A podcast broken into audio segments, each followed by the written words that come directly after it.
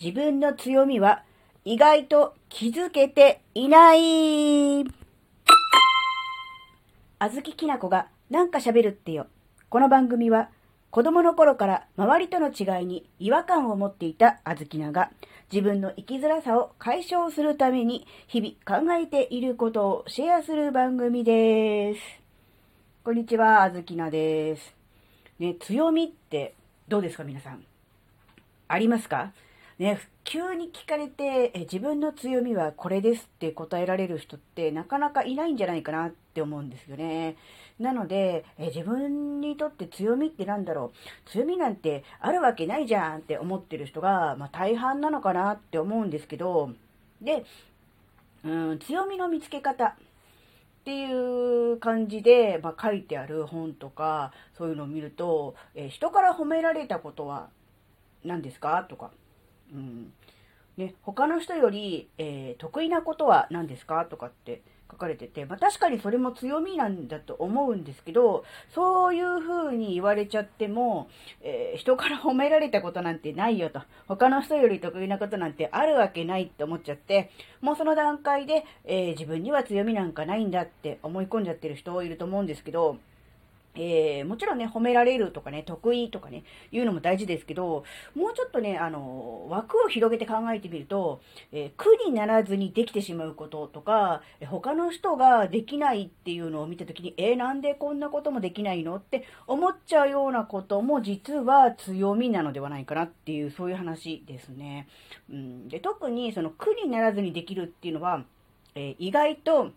見過ごされがちなんですが、実はこれものすごいうん大事なことで、苦になくできてしまえば、えー比較的簡単に続けられますよね。うん、継続ができるわけです。そうなると、う継続しているうちに、まあ、上手になったり、あるいは、たくさんこう量をこなせるようになるので、えーまあ、上達していくっていうこともあると思うので、やっぱりこの苦にならずにできるっていうのがすごく大事かなって思ったんですね。なので、うん、皆さんにもね、何かあの、苦にならずにできてしまうこと、あるいはもっと言うと、まあ、これ自分の本にも書いてあるんですけど、あの、やめようと思ってるけれども、ついついやっちゃうなっていうことってないですか？うん、例えば、気がついたら、スマホをいじってゲームやってるとかでもいいですし、うん、なんだろうな。あとね、ちょっとこれ特殊な事例かもしれないんで、あんまりあの、参考にならないかもしれないんですよ。例えば気がついたら、あの、なんだろう、文字を書いているとか、メモを取ってるとかね、うん、あるいは、うん、気がついたら、日常生活の、えー音ね、音楽に限らず、いろんな音を、えドレミで変換しているとかね、まあ、これ多分絶対音感がある人なのかなとは思うんですが、なんかね、いるらしいんですよ、こういう感覚の人。なんかね、人の話し声とか、えー、なんだろうな、え日常の動作音とかが、すべてドレミで、音階で聞こえてくるっていう人がいるらしいんですよ。で、それを話して、今の音は、なんだろうね、なんとかだねっていうふうに言うと、周りの人は何だかわかんないから、えー、何それっていう感じで言われると。えーなんでわかんないのかなって本人は思っちゃうんだけど、うん、それはあの本人が気づいてないだけで、実は、えーすごい強みだったりとかするわけですよね。だからそういう人は例えばね、音楽をやるとかっていうことになるとね、すごくね、あの自分の強みを、えー発揮できるんじゃないかなとかって、まあ、例えば、例えばですけど、そういう感じもあるのかなって思って、なので、意外と自分自身はこの強みというものを認識できていない。で、しかも、強みっていうものの定義が、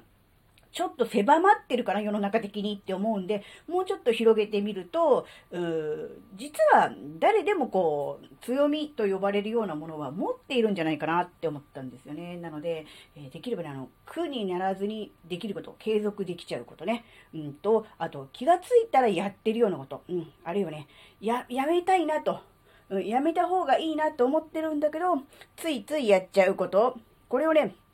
弱点だと捉えてしまうと弱点のままなんですが、実はそれって強みなんじゃねって思うと強みになります。えー、例えばね、あずきなはですね、えー考えすぎ、そして気にしすぎな人です。でし、っていうか、でしたというか、です。今でもそうなんですが、これをね、あの、なんだろうな、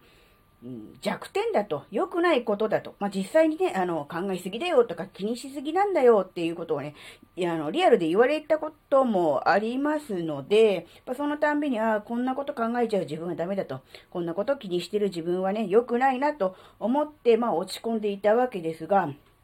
やめようやめようと思えば、思うほど、まあ、考えてしまうし気にしてしまうわけですよ。なので、もう考えるの気にするのやめようではなくて、なんとかこれを活かそうっていうふうに思ったわけですね。それで、まあ考えすぎてしまうんであれば、もう、とことんまで考えてしまいと。うん。考えなくていいことまで考えてしまえと。なので、うん、こうやってあの、まあね、発信活動などをして、えー、自分なりに、まあそれなりにね、あの、考えたことを喋っているというわけです。で、気にしすぎもね、確かにね、気にしすぎも良くない。良くないんだけど、でもそうやっていろんなことに気がつく、気を、うん、ね、気がいくことによって、えー、なんだろうな、事前に、えー、例えばなんだろうな、そういう、うこうなったら嫌だなとか、こうならないようにみたいな方向に、こう、事前にこう、対策をするっていう方向に行けば、その不安になるとか気にしすぎるっていう、そういう考え方、性格もうまく利用できるのかなって、そんな風に思ってるんですよね。なので、うん、活かし方、活用の仕方によって、えー、弱点、弱みになったり、あるいは強み、うん、になったりとかするんだなって思うと、やっぱりね、まずは自分自身を知ること、自己理解が大事だけれども、知った上でそれをどう活かすかっていうところがね、すごく大事なのかなっていうのをね、ちょっと考えたんで、今回は、えー、そういうお話になりました。どうですかね、皆さん。そうやって考えると、あ、自分にも何か強みというほど大げさなものではないかもしれないけれども、なんか他の人とね、違って、もちろんいい意味でも、そうでない意味でも、部分っていうのはね、あるなって思えるようになると思うんですね。なので、そこを、こう、どうやって活かすか、ね、いいとか悪いとかのジャッジではなく、どうやって活かせるのかなって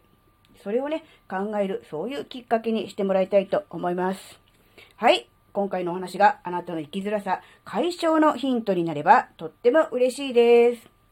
ここまでお聴きくださりありがとうございました。それではまた次回お会いしましょう。バイバーイ。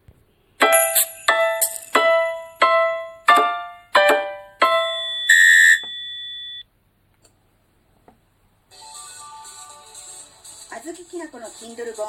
私にも書けるかも。Amazon Kindle ストアで好評発売中。詳しくは説明欄のリンクから。